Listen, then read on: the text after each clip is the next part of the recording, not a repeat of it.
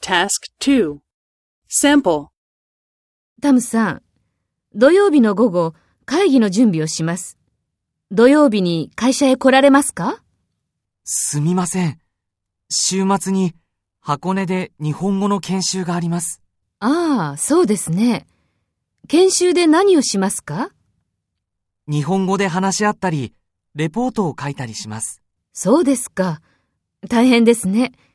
夜も研修をしますかいいえ、お酒を飲んだり、カラオケをしたりします。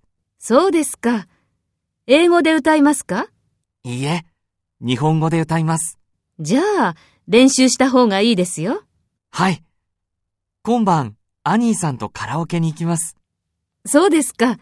頑張ってください。はい。頑張ります。